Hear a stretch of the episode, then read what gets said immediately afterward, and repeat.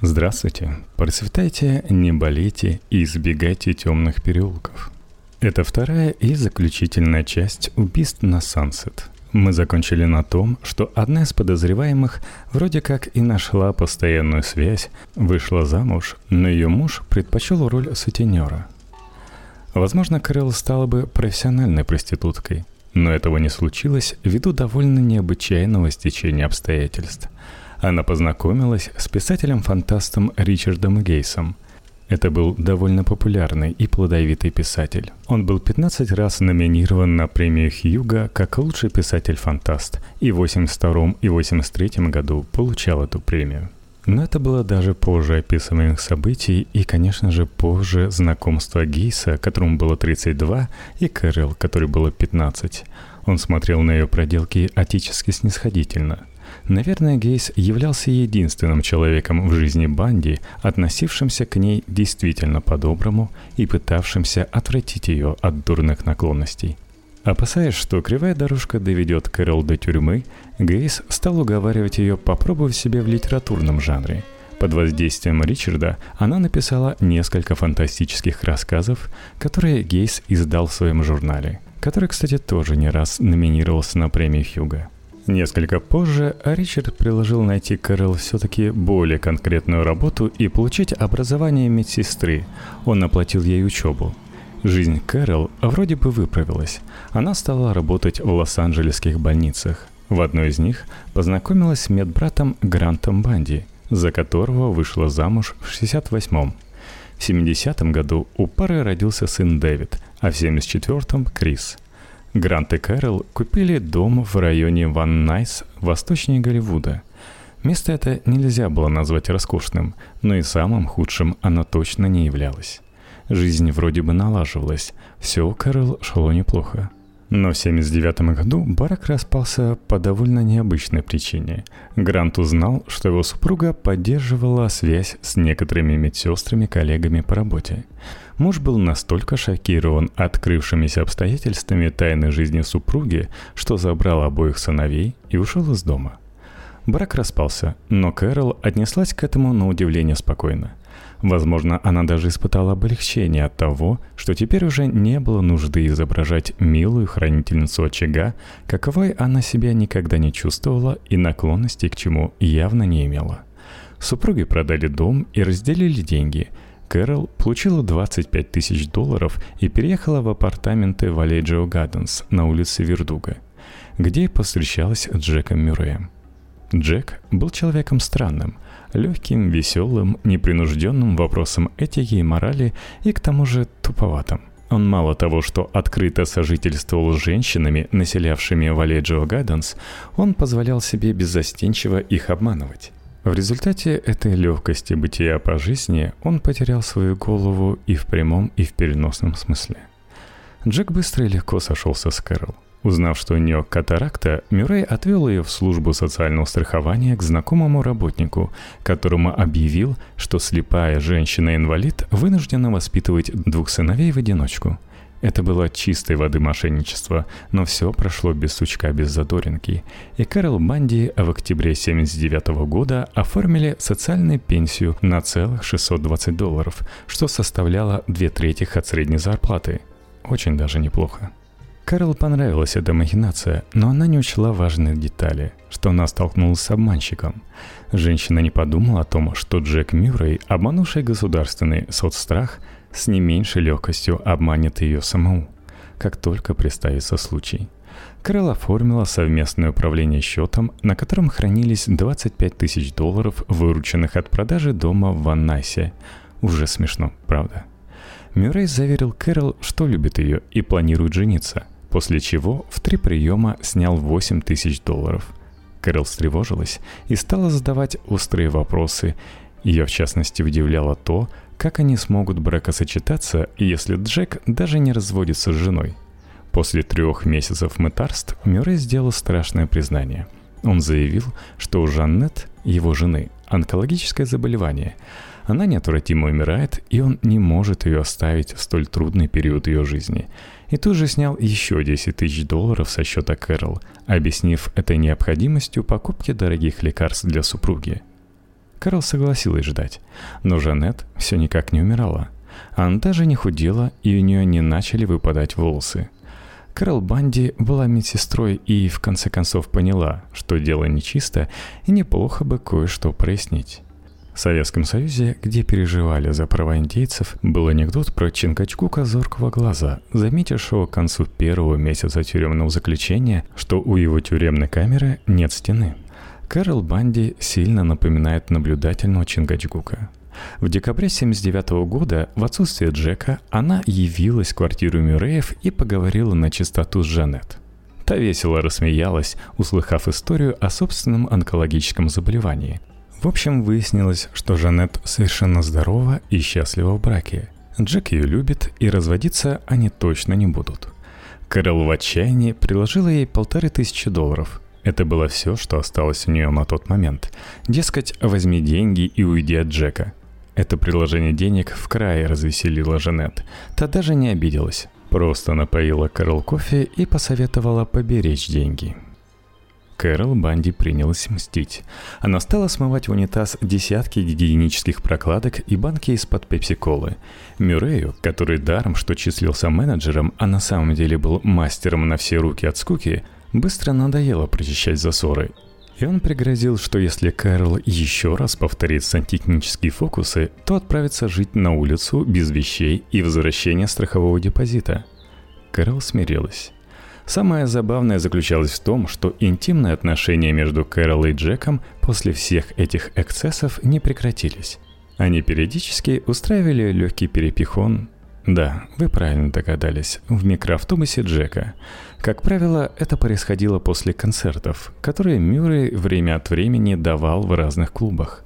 Все это, конечно же, с точки зрения нормального человека, выглядит довольно-таки странным, даже диковатым. Задумайтесь сами. Мужчина не только жестоко обманул любовницу, но и фактически обворовал ее. А та не только не обиделась на подобное к себе отношение, но даже продолжала встречаться с ним, чтобы заняться сексом на раскладном диванчике в автомашине. Что можно думать об этих людях? Сложно сказать, что последовало бы далее, но в январе 1979 года Кэрол познакомилась с Дугласом Кларком. Кстати, произошло это на выступлении Джека Мюррея. Тут самое время сказать несколько слов о Дугласе. Родился он 10 марта 1948 года, то есть был на 5 слишком лет младше Кэрол. Дуглас был третьим из пяти детей в семье высокопоставленного военнослужащего, адмирала флота США. В детские и юношеские годы Дуглас жил в общей сложности в 37 странах, поскольку семья кочевала вслед за отцом с одного флота на другой. Образование Кларк получил довольно своеобразное – он обучался в хорошей частной школе в Швейцарии, откуда был исключен после девятого класса за организацию ночной оргии с участием группы проституток и учащихся. После Швейцарии Дуглас учился в интернате с громким названием «Военная академия в Калвари», штате Индиана. Это было такое американское ПТУ, предназначенное для натаскивания мальчиков перед поступлением в колледж – Закончив академию в Калвере в 1967 году, Дуглас Кларк заключил контракт с военным ведомством и отправился служить в военно-воздушные силы на Аляску. Там с ним приключился некий инцидент, после которого Кларка демобилизовали. Подробности случившегося неизвестно. Личное дело Дугласа засекречено до сих пор. Но известно, что в результате происшествия он был награжден серебряной звездой и ему была назначена пенсия – хотя он не выслужил контрактный срок. У Дугласа была своя история тайных девиаций, о которой он рассказал полицейским в августе 80-го года. По его словам, в детстве он интересовался женской одеждой, и в возрасте 9 лет мать поймала его за тем, что он примерял нижнее белье сестры. Школе его интерес к женскому полу проявился весьма ярко, но вплоть до изгнания из швейцарской школы после 9 класса – тем не менее, в какой-то момент могло показаться, что поведение Кларка нормализовалось. Он женился в возрасте 24 лет и даже прожил в браке 4 года. До августа 80-го года Кларк в поле зрения полиции Лос-Анджелеса не попадал, что, кстати, сам Дуглас впоследствии использовал в качестве доказательства дурного влияния развратной Кэрол Банди на свою слабую психику – в 79-80 годах он работал на маловаренной фабрике в районе Бербанка, занимался обслуживанием электроподстанции. К этому времени у него оформился довольно своеобразный тип сексуального поведения. Разговорчивый, милый и обаятельный Дуглас знакомился с женщинами старше себя, как правило, с избыточным весом, малопривлекательными и малообеспеченными, и честно объяснял им, что имеет проблемы с жильем – После чего пояснял, что готов жить с ними и заниматься сексом, но на их территории и без каких-либо обязательств с его стороны. То есть схема отношений выглядела примерно так. «Пусти меня к себе жить, я буду заниматься с тобой сексом, но ничем не буду тебе обязан». Удивительно, но технология работала. Помните, как у Ржевского? Девять давали пощечину, а десятая соглашалась.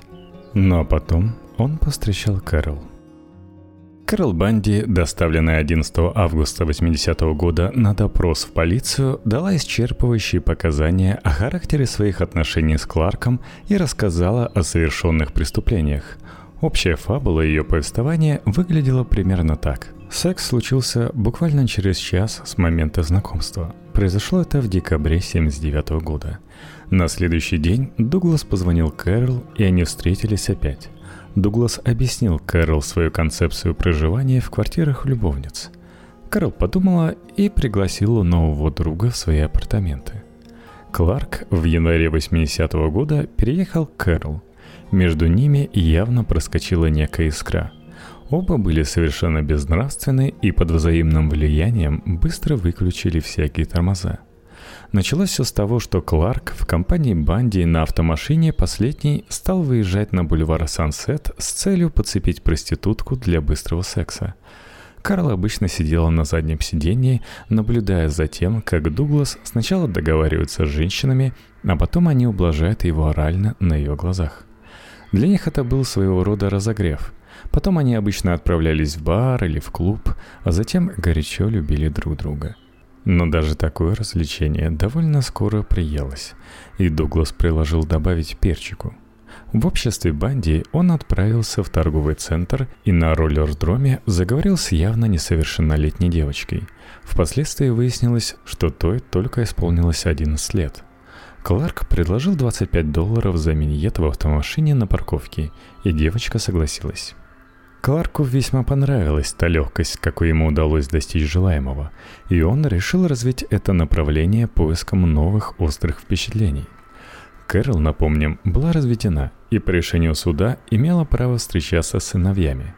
Она на выходные приглашала их в свои апартаменты, а для наблюдения за ними в свое отсутствие обращалась к соседской девочке. Последняя выступала в роли няни, хотя старшему из сыновей Кэрол уже исполнилось 10 лет – Звали последнюю Шеннон О. Ее подлинное имя и фамилия никогда правоохранительными органами не разглашались. Девочке было 13 лет. Кларк решил ее полностью развратить. Начал он с того, что предложил Шеннон фотографировать полароидом их секс с Кэрол.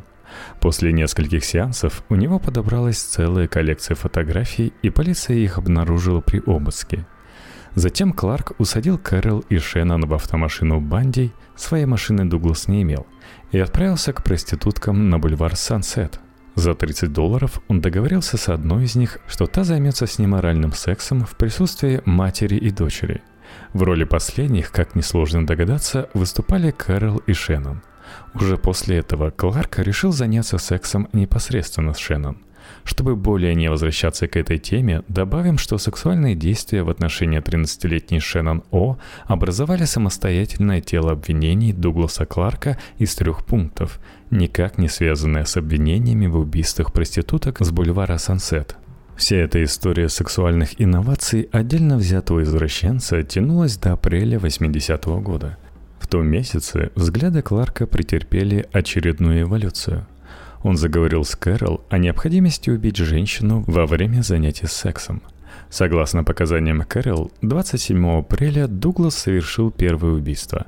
На небольшом синем Датсоне, принадлежавшем Кэрол, он отправился на Сансет, где договорился с некой Шарлин А, подлинное имя и фамилия этой женщины также никогда не разглашались правоохранительными органами, о быстром сексе в машине – Едва они приступили к намеченному, некий мужчина набросился на него, угрожая ножом. Защищаясь, Кларк вытащил собственный нож и в результате драки убил нападавшего. Весь салон Датсона оказался залит кровью, а рукоятка переключения скоростей сломана. Полицейские заинтересовались этой историей. Они ничего не знали об убийстве 27 апреля, но не верить Кэрол было неправильно. Женщина настаивала на том, что лично отмывала от крови салон автомашины – Зная дату инцидента, полиция Лос-Анджелеса предприняла массированные розыски и отыскала Шарлин А., которая подтвердила правдивость происшествия, но рассказала о случившемся несколько иначе. По ее словам, во время интимной близости Дуглас выхватил нож и стал наносить ей беспорядочные удары. Но выяснилось, что убить человека ножом не так-то просто, как кажется и как это показывают в кино – Удары ножом сравнительно безболезненны, и человек в состоянии эмоционального возбуждения зачастую не замечает даже смертельных ранений и продолжает активно сопротивляться. История судебной медицины знает прямо-таки поразительные примеры живучести тяжело раненых людей. Например, описан случай, когда человек с проникающим в перикард ранением не только отбился от нападавшего с ножом, но даже бежал за ним более 400 метров. Активное сопротивление Шарлин А для Дугласа Кларка оказалось полнейшей неожиданностью. Во время драки в салоне автомашины женщина ударом ноги сломала верхнюю часть рукоятки переключения скоростей. Ей удалось схватить нож за лезвие и заблокировать руку Кларка. «Что ты делаешь?» – спросила она. «Мне же больно». Кларк рассмеялся и ответил, что именно этого он и хочет – в результате продолжительной борьбы женщине удалось открыть дверь и выскочить наружу. Она осталась жива, в полицию после инцидента не обращалась. Именно после неудачного нападения Кларк понял, что ему нужен пистолет, поскольку даже с ножом в руках он может не справиться с женщиной. 16 мая Кэрол Банди купила в ломбарде два пистолета Raven 25 калибра. Пистолеты были почти идентичны. Разница между ними заключалась в том, что один имел хромированный затвор, а другой никелированный. Кэрол утверждала, что Кларк пользовался никелированным пистолетом, а она для убийства Мюррея воспользовалась хромированным. На момент допроса Кэрол Банди судьба пистолетов была неизвестна. Женщина заявила, что дала их Кларку, дабы тот избавился от оружия. Но забегая вперед, сразу скажем, что пистолеты были отысканы и проведенные баллистические экспертизы подтвердили точность сделанных Кэрол заявлений. Согласно заключению криминалистов, пули, извлеченные из трех женских тел, действительно были выпущены из пистолета с никелированным затвором, из этого же пистолета была выпущена пуля, найденная в обивке двери, принадлежавшего Кэрол Децана. Чуть дальше будет сказано, как она там оказалась. А вот две гильзы, обнаруженные в микроавтобусе Джека Мюррея, были отстреляны с пистолетом с хромированным затвором. Нашли оружие благодаря тому, что Дуглас Кларк, вместо того, чтобы надежно ликвидировать их, Например, утопив в океане, спрятал оружие в тайнике на рабочем месте. Когда об аресте Кларка стало известно, его коллеги принесли оружие полицейским и показали, где был оборудован тайник. 3 июня 80 -го года Дуглас Кларк съехал с квартиры Кэрол Банди и отправился жить к другой своей интимной подруге Сисси Бастер – он взял синий универсал Бьюик, принадлежавший Кэрол. Последняя не возражала. Конце концов, еще в самом начале отношений с Дугласом они договорились, что не будут ограничивать свободу друг друга. Дуглас Кларк прожил на квартире Сиси Бастер до 22 июня, после чего она ему прискучила, и он вернулся к Кэрол и рассказал ей об убийстве Джины Марана и Синтии Чандлер – по его словам, он не хотел убивать Марана, но от нее невозможно было отделаться. На парковке во время орального секса с Чандлер он попросил Марана отвернуться в окно, а когда та выполнила его просьбу, выстрелил ей в голову. После этого выстрелил в голову и Синди Чандлер. Но ни та, ни другая не умерли, и Кларку пришлось выпустить в каждую еще по одной пуле, добивая. После этого он отправился в свой гараж, который с января 80-го года арендовал в Бербанке, и там занялся сексом с трупами. По его словам, у него был секс с телом Марана и неоднократно с трупом Чандлер. Следует подчеркнуть, что некоторые детали, сообщенные Кэрол Банди со ссылкой на слова Кларка, не находили подтверждения в заключении судмедэкспертизы. Рассказ Дугласа посеял у Кэрол определенные сомнения – именно тогда и раздался в полиции телефонный звонок с просьбой сообщить детали двойного убийства, который упоминался в начале очерка. Звонившей была Кэрол Банди, и она действительно была готова рассказать полицейским о Дугласе Кларке. Но разговор прервался на полусловие, и она решила, что в полиции ее не хотят слушать. И более не перезвонила. Впрочем, если быть точным, то следует признать, что впоследствии она позвонила в полицию еще раз, но теперь уже не для того, чтобы рассказать о любовнике убийце, а с прямо противоположной целью. Кэрол надумала пустить правоохранительные органы по ложному следу и заставить их думать, будто убийство проституток с бульвара Сансет совершает чернокожий мужчина. Замысел не был лишен определенного изящества – Сначала предполагалось посредством анонимного звонка сообщить полиции о подозрениях в адрес чернокожего любовника, а потом Кларк должен был оставить на одежде очередной жертвы лапковые волосы негра. Банди не без энтузиазма взялась организовать эту комбинацию. Сначала она позвонила по контактному телефону следственной группы и рассказала о подозрениях в адрес своего любовника, упомянув несколько раз, что тот чернокожий. Потом связалась со своей бывшей любовницей, лесбиянкой чернокожей женщиной, работавшей в той же больнице, что и Банди. Кэрол с места в карьер заявила бывшей подруге, что нуждается в нескольких ее лобковых волосках и готова за них хорошо заплатить. Однако что-то пошло не так. Чернокожая подруга поняла, что эта просьба имеет опасную подоплеку и чревата конфликтом с законом. Она резко оборвала Кэрол и отказалась иметь с нею дело – так что задумка с фабрикацией улик так и осталась нереализованной. В своих признательных показаниях Банди сообщила большое количество деталей, хорошо соответствовавших известной информации и много объяснявших. Их достаточно много, вот некоторые. Например, Банди со ссылкой на Дугласа Кларка рассказала о деталях убийства Экси Уилсон и Карен Джонс – по ее словам, Кларк уговорил Уилсон сесть к нему в машину, уже имея намерение ее убить. Однако за его разговором с Экси наблюдала стоявшая рядом Карен Джонс. Кларк понимал, что это опасный свидетель, от которого необходимо будет избавиться. После того, как он застрелил Экси и отрезал ей голову, Кларк вернулся к тому месту, где находилась Карен, и застрелил ее в упор. Голову Экси Уилсон он привез в квартиру Кэрол Банди – Самой Кэрол в это время в квартире не было. Когда она появилась, то с удивлением увидела Кларка, выходящим из душа с человеческой головой в руках. На вопрос, что это означает, Дуглас со смехом ответил, что использовал голову вместо секс-куклы, и философски добавил, Зачем покупать игрушку в секс-шопе, если можно вместо этого отрезать голову шлюхи и воспользоваться ею? Дуглас положил голову в морозильник и сказал, что станет время от времени ею пользоваться для самоудовлетворения.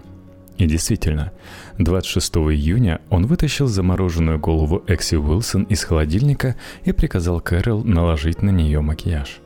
Банди выполнила распоряжение, накрасила глаза, замазала синеву тональным кремом. Кларк попытался осуществить задуманное, но соприкосновение с замороженной плотью быстро охладило его пыл чисто физиологически. Есть много задокументированных примеров некрофилии и расчленения человеческих тел, но все они обычно связаны с действиями преступника-одиночки. Здесь же все происходило на глазах свидетеля, причем не случайного прохожего, а вроде как близкого друга. Даже в голове не укладывается, что думала Кэрол Банди об этом – Инстинкт самосохранения не подсказывал ей, что и ее собственную голову могут вскоре вот так отправить в холодильник. Вопросы эти, впрочем, риторические. Как можно понять из последующих событий, ни о чем таком Кэрол Банди не задумывалась. Дуглас Кларк понял, что затея использовать отрезанную голову вместо секс-куклы провалилась, и от опасной улики придется избавиться. Опасаясь, что на коже могут остаться его отпечатки пальцев, Кларк приказал Кэрол тщательно вымыть отрезанную голову, что та и сделала. Именно поэтому от найденной на следующий день головы Экси Уилсон исходил запах жидкого мыла. О том, что голова была чисто вымыта, полиция журналистам не сообщала – так что осведомленность Кэрол Банди о данной детали являлась веским доказательством правдивости ее рассказа. Кэрол рассказала, что Кларк привозил ее в арендованный им гараж в Бирбанке, в котором ей приходилось замывать большие потеки крови. Это заявление было проверено и нашло полное подтверждение. На цементной стяжке пола были обнаружены многочисленные темные пятна, которые оказались замытой кровью. Особенно впечатляющим оказался след волочения шириной 60 см и длиной 4,8 метра. С точки зрения доказывания вины Дугласа Кларка, большое значение имел кровавый след ноги, оставленный подошвой сапога. Сапог принадлежал Кларку и был найден среди его вещей. Это была улика, которую практически невозможно было парировать. То есть, конечно же, адвокат мог суде оградить какие-то небылицы относительно происхождения кровавого отпечатка подошвы, но задурить головы присяжным не удалось бы и Дмитрию Пескову. Другой ценной уликой стала картина с изображением лыжной гонки, висевшая на стене гаража. На ее обратной стороне оказались смазанные отпечатки, оставленные кровью. По-видимому, кто-то поправлял картину, запачканной в крови рукой – Тщательное изучение ферментативного состава крови показало, что она с высокой вероятностью является кровью Джина Марана. Подобный набор ферментов мог встретиться примерно у одной из 200 женщин. Это довольно высокая точность для эпохи, когда молекулярной генетической экспертизы еще не существовало. Особо Карл Банди остановилась на том, что после каждого убийства, совершенного Кларком в ее автомашине, ей приходилось отмывать от крови салон и сиденье. Убийства совершались в обеих машинах, которыми владела женщина летом 80-го года, в Бьюике и Досане. Бьюик был продан 17 июля 80-го года, то есть менее чем за месяц до явки Кэрол с повинной. Полиция сумела быстро отыскать автомашину – в ней удалось отыскать ценные улики, пули, выпущенные из обоих пистолетов Рейвен, а также многочисленные следы замытой крови. Крови оказалось достаточно, чтобы с высокой надежностью привязать ее следы к определенным жертвам. Так, один из потеков крови под резиновым ковриком по семи признакам ферментативного состава совпал с кровью Карен Джонс – в обивке передней двери Датсона также была найдена застрявшая в ней пуля 25-го калибра. Реконструкция ее траектории убедительно свидетельствовала о стрельбе с водительского сидения. Вообще же в этом расследовании было много очень интересных экспертиз. По ним легко можно написать обстоятельную книгу, посвященную истории разоблачения Банди и Кларка – ведь здесь помимо захватывающего криминального сюжета имеется и мощный пласт естественно-научных деталей, представляющих немалый интерес. А кроме того, присутствует и весьма впечатляющая психологическая составляющая, о которой особо будет сказано дальше. Почему Кэрол Банди решила сделать признательное показание? Ведь ее, строго говоря, никто ни в чем не подозревал. Так от чего же она запаниковала? Как ни странно, но нервничать ее вынудил Дуглас Кларк – тот, узнав об убийстве Джека Мюррея, впал в крайнее раздражение. Во-первых, потому что Банди совершила преступление, не посоветовавшись с ним. И во-вторых, из-за того, что Кэрол забыла забрать с места преступления гильзы. Он заявил Кэрол, чтобы та не рассчитывала на него и не втягивала его в это дело. Если полиция выйдет на Банди, то пусть она выкручивается сама – Кэрол возмутила подобное отношение. Она резко поговорила с Дугласом, напомнив дружку, что всегда помогала ему в его преступлениях, предоставляла автомашины, потом их отмывала, ездила в гараж, чтобы уничтожить улики и так далее и тому подобное. Кларк оказался крайне разгневан возражениями Банди, прежде всего бессловесный. Он заявил, что поможет ей избавиться от улик, отрезанной головы Джека Мюррея и обоих пистолетов, но пусть она более его не беспокоит – и действительно, вечером 10 августа он забрал пистолеты и куда-то их унес. Потом вернулся и отвез Кэрол к мусорному баку, в который та выбросила полиэтиленовый пакет с головой своего бывшего любовника. Полиция несколько дней искала голову Мюррея по мусорным бакам и городским свалкам, но так ее и не нашла. Последней выходкой Дугласа Кларка, спровоцировавшей нервный срыв Кэрол, явился его демонстративный уход из ее апартаментов вечером 10 августа. Перед этим он позвонил какой-то женщине и договорился о совместном походе в ресторан. Банди слышала его нарочито громкие переговоры. Всю ночь она не спала, дожидаясь возвращения любимого, но тот так и не появился. Утром 11 числа Кэрол позвонила одной из своих старых подруг по работе в больнице и рассказала о своих переживаниях, не забыв, разумеется, упомянуть, что ее друг является тем самым убийцей девушек с бульвара Сансет, о котором последние недели трезвонят все ТВ-программы и газеты. подруга, услыхав подобное признание, заявила, что Кэрол обязана сообщить об этом полиции, если Кэрол этого не сделает, то в полицию позвонит она сама. Банди пообещала сделать необходимое признание и, положив трубку, действительно позвонила по контактному телефону следственной группы – Банди ни в малейшей степени не раскаивалась в убийстве Джека Мюррея и содействию оказанному преступлением Дугласа Кларка. При этом, начиная с первого допроса, она постоянно возвращалась к рассуждениям о плохом самоконтроле и провалах в памяти, называла себя психотиком и явно намекала на проблемы психиатрического профиля. Замысел ее выглядел довольно очевидным – за счет выдачи полиции Дугласа Кларка получить максимальное снисхождение по обвинению в убийстве Джека Мюррея и либо вообще избежать судебного приговора, отправившись на лечение в психиатрическую больницу, либо получить приговор максимально мягкий. Правда, фокус с нарушениями психики не сработал, и Кэрол Банди по результатам психиатрической экспертизы была признана здоровой и подсудной.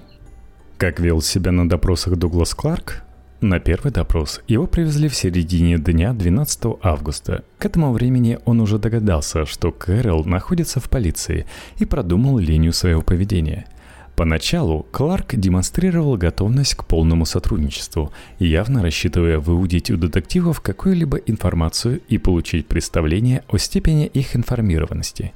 Он добродушно признал факт знакомства с Синтией Чандлер, заявив, что занимался с Чандлером сексом раз шесть. А признание это он сделал после того, как ему сказали, будто номер его телефона был найден в бумагах Синтии. На самом деле это было не так – Никакого телефона в бумагах Синтии не было, да и самих бумаг тоже не существовало. Но Кларк купился на эту довольно простую разводку и сделал важное признание. Далее ему пришлось признать собственную любовь к поездкам на Сансет и съему тамошних проституток. На вопрос, с каким числом женщин с бульвара Сансет он занимался сексом, Кларк, подумав уклончиво, ответил, что с более чем сотней. Это хорошо объясняло, почему жертвы не боялись садиться к нему в машину. Они часто видели его в том районе. В кошельке самого Кларка лежал листок бумаги с несколькими беспорядочными записями, сделанными им явно в разное время. Рядом с именем Минди Си рукой Дугласа оказался записан номер телефона Минди Коэн, той самой женщины, с которой убийца разговаривал 22 июня и 24 июля – Детективы немедленно взялись выяснять, рядом с какими телефонами Дуглас Кларк мог находиться в те дни. Выяснилось, что в первой половине дня 22 июня тот находился в квартире одной из своих любовниц Сиси Бастер. Просмотрев сводную ведомость телефонной компании о сделанных в тот день с номера Бастера звонков, полицейские вполне предсказуемо увидели телефонный номер Минди Коэн. А 24 июля он позвонил ей с работы – как неосторожно, правда? Магнитофонная запись голоса Дугласа Кларка 15 и 16 августа 80 -го года была предъявлена Лори Бригис и Минди Коэн. Обе женщины без колебаний опознали голос и интонации человека, который звонил им, представляясь детективом. Довольно анекдотично полицейские отыскали пистолеты Рейвен, от которых Дуглас Кларк избавился по просьбе Кэрол Банди – когда детективы приехали на маловаренную фабрику, на которой работал Кларк, и заявили, что хотели бы обыскать его рабочее место, один из коллег арестованного по имени Карлос Рамос принес им коробку с пистолетами. Он пояснил, что у Кларка был тайник под потолком цеха, в котором он что-то спрятал 10 августа. По итогу 12 августа 80 -го года после шестичасового допроса Дуглас Кларк был арестован. А спустя две недели, 26 августа 80-го, рядом с шоссе Сьерра, неподалеку от водонапорных башен, были найдены человеческие кости. Давность наступления смерти судмедэксперты определили в 1-2 месяца. Из черепа была извлечена пуля 25-го калибра. Выстрел убийца произвел в затылок – Баллистическая экспертиза доказала, что выстрел был произведен из того же пистолета, каким пользовался убийца женщин с бульвара Сансет. Считается, что это шестая жертва Дугласа Кларка. Тело это так и не было идентифицировано, внешность убитой реконструирована, но ее имя и фамилия неизвестны до сих пор. По-видимому, эта женщина не жила в Калифорнии и приехала в Лос-Анджелес незадолго до трагической гибели – ее смерть просто никто не заметил. Дуглас Кларк обвинялся в общей сложности по 10 пунктам, шесть из которых были связаны с убийствами женщин с бульвара Сансет, три – с покушением на сексуальную неприкосновенность 13-летней Шеннон О, и еще одно – с участием в убийстве Джека Мюррея. Он отвез Кэрол Банди к мусорному баку, зная, что та собирается выбросить голову убитого – Детективы, собирая информацию о Дугласе Кларке, отыскали большое число свидетельств, присущих ему девиаций. Кларк очень деятельно защищался и не признал свою вину. Ни в 80-м, ни позже.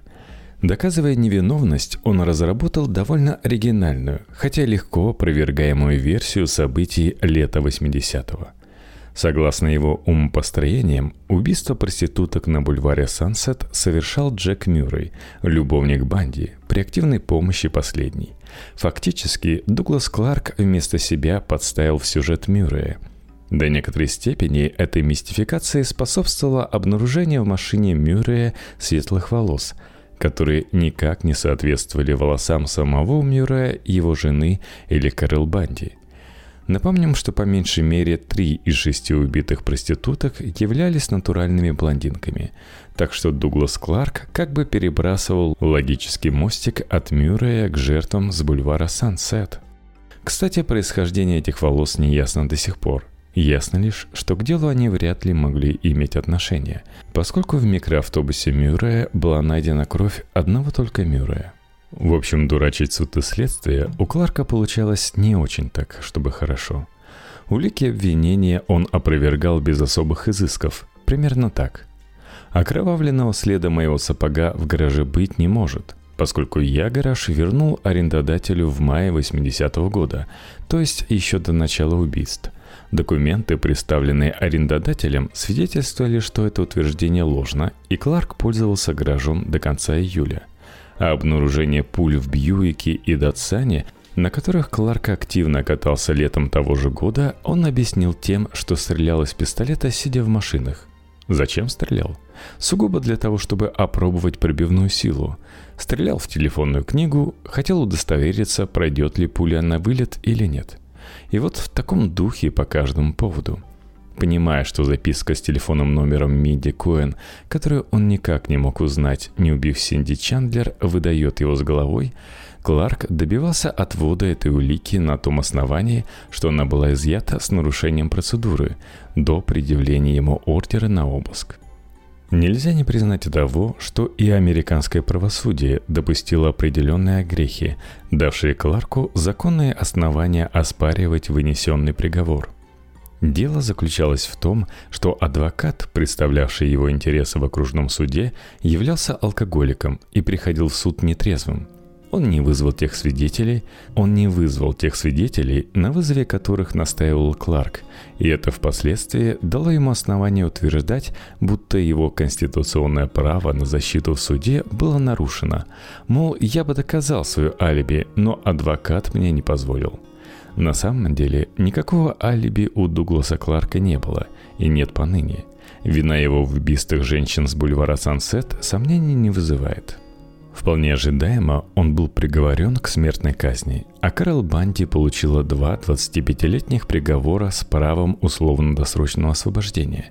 Впрочем, будучи в тюрьме, она умерла 9 декабря 2001 года, еще до того, как у нее появилась возможность подать соответствующее прошение – Кларк продолжает пребывать в камере смертников, который покидает только на один час в сутки. Ему 73 года. Он израсходовал все возможные апелляции и рассчитывать на пересмотр договора не может. Его вряд ли казнят, поскольку в Калифорнии действует мораторий на исполнение смертной казни. Уже после вынесения смертного приговора Дуглас Кларк добился наделения себя правом осуществлять собственную защиту и представлять самого себя в суде – Пользуясь им, он попытался добиться отмены приговора, сфабриковав собственное алиби. Сняв на законных основаниях копии с материалов уголовного дела и протоколов судебных заседаний, он передал часть документов на волю. Его подельник, точнее подельница, звали ее Джоэл Лампьер, переправил их далее заключенному, находившемуся в другой тюрьме по обвинениям, никак не связанным с событиями на бульваре Сансет – По-видимому, предполагалось, что этот заключенный сделает некие признания, снимающие вину с Дугласа Кларка. Сложно сказать, как далеко завела бы фантазия участников этой затеи, но все их карты спутала тюремная администрация, отыскавшая переданные документы. А отыскала она их не просто так, а по наводке тюремного осведомителя. В общем, песня оборвалась не начавшись – Забавно, что точно такие же или очень похожие комбинации в свое время пытались проделать и многие другие серийные убийцы, например, Тед Банди и Кеннет Бьянки. Они тоже пытались использовать женщин, находящихся на свободе, для фабрикации свидетельств в свою защиту. Во всех случаях эти потуги заканчивались одинаково бестолково, лишний раз демонстрируя несуразно завышенную самооценку, присущую всем серийным убийцам – Подобно всем нарциссам, эти люди придерживаются исключительно высокого мнения о собственных интеллектуальных качествах и при этом недооценивают таковые сотрудников правоохранительных органов. Ну ладно. Хочется обратить внимание на еще один любопытный момент. На первый взгляд может показаться, что убийства, совершенные Дугласом Кларком и Кэрол Банди, продиктованы их порочностью. С этим даже вроде бы и не поспоришь. Оба участника криминального дуэта совершенно безнравственны, но при этом они почему-то не убивали до встречи друг с другом. Какая такая реакция произошла между ними? Во второй половине 30-х годов американский психолог Абрахам Маслоу разработал теорию, хорошо объясняющую феномен возникновения пар сексуальных убийц.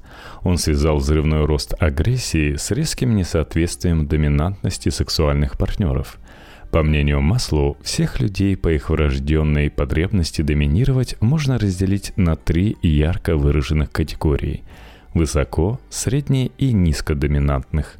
Доминантность не связана напрямую с сексуальностью, скорее это одна из граней человеческого темперамента. Также нет связи между потребностью доминировать и либидо – это означает, что низкодоминантный и пассивный партнер может испытывать сильные сексуальные желания и связанные с ними переживания. Идеальными являются отношения между людьми, близкими по уровню доминантности. Причем степень их извращенности не имеет существенного значения. Они развлекаются тем и так, что и как допускает диапазон приемлемости партнера. Это не создает проблем ни для них, ни для окружающих, которые вообще никогда не узнают, какими чудесами занимается парочка за закрытыми дверями. И пусть их. Но проблемы с большой вероятностью могут возникнуть в том случае, когда пара образуется из лиц с резко различающейся доминантностью. В этом случае запредельные фантазии высокодоминантного партнера не будут встречать противодействия. Напротив, соглашательства низкодоминантного будут лишь эти фантазии разжигать. Практически в любом дуэте согласованно действующих сексуальных убийц можно увидеть ярко выраженного лидера, высокодоминантного вожака и следующего за ним низкодоминантного партнера. При этом последний очень часто воспринимается обществом как жертва обстоятельств. Более того, его зачастую считают еще одним пострадавшим от жестокости высокодоминантного лидера – такой оценке способствует то, что обычно низкодоминантный партнер активно сотрудничает с правоохранительными органами и фактически предает любовника. Как это сделала Карл Хамолка, сдав Пола Бернарда и выступив в роли запуганной жертвы. Сейчас она, кстати, на свободе и даже живет по чужой фамилии, чтобы ее не побеспокоили лишний раз злые люди. Да и пример Кэрол Банди тоже отлично подтверждает этот тезис – она изображала из себя жертву обстоятельств и ведь добилась снисхождения.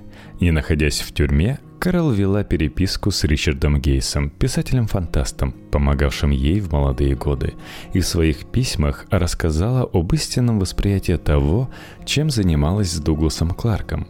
Гейс пережил Банди и после ее смерти обнародовал переписку – Теперь мы знаем, что она называла убийство веселым занятием и не раз высказывалась в том духе, что если бы полиция ее не остановила, то она бы обязательно продолжила убивать. Поэтому низкодоминантные участники смертельных дуэтов никакие не жертвы обстоятельств. Они такие же убийцы, что и их высокодоминантные партнеры. Просто каждый из участников отыгрывает свою роль. Один с удовольствием командует, другой с не меньшим удовольствием подчиняется. И каждому нравится то, что он делает. Вот такая парочка. Ух, как же тяжело в эту жару записывать подкасты, особенно такие длинные. Но вы, кстати, можете поддержать меня. Не забывайте писать комментарии. Очень интересно их читать. Я сейчас зашел на Казбокс, там, оказывается, тоже есть жизнь. Дело в том, что там подкасты появляются без моего разрешения, без моего ведома, раз и опубликовался. И у вас, кроме Казбокса, конечно же, есть Постер FM, ВК, конечно же, есть комментарии в iTunes. Там, к сожалению, оставить можно один раз, но это того стоит. И не забывайте ставить нужное количество звездочек. А также есть Patreon – patreon.com slash ну или просто в поиске введите там Cool Stories. К сожалению, название лучше я не придумал.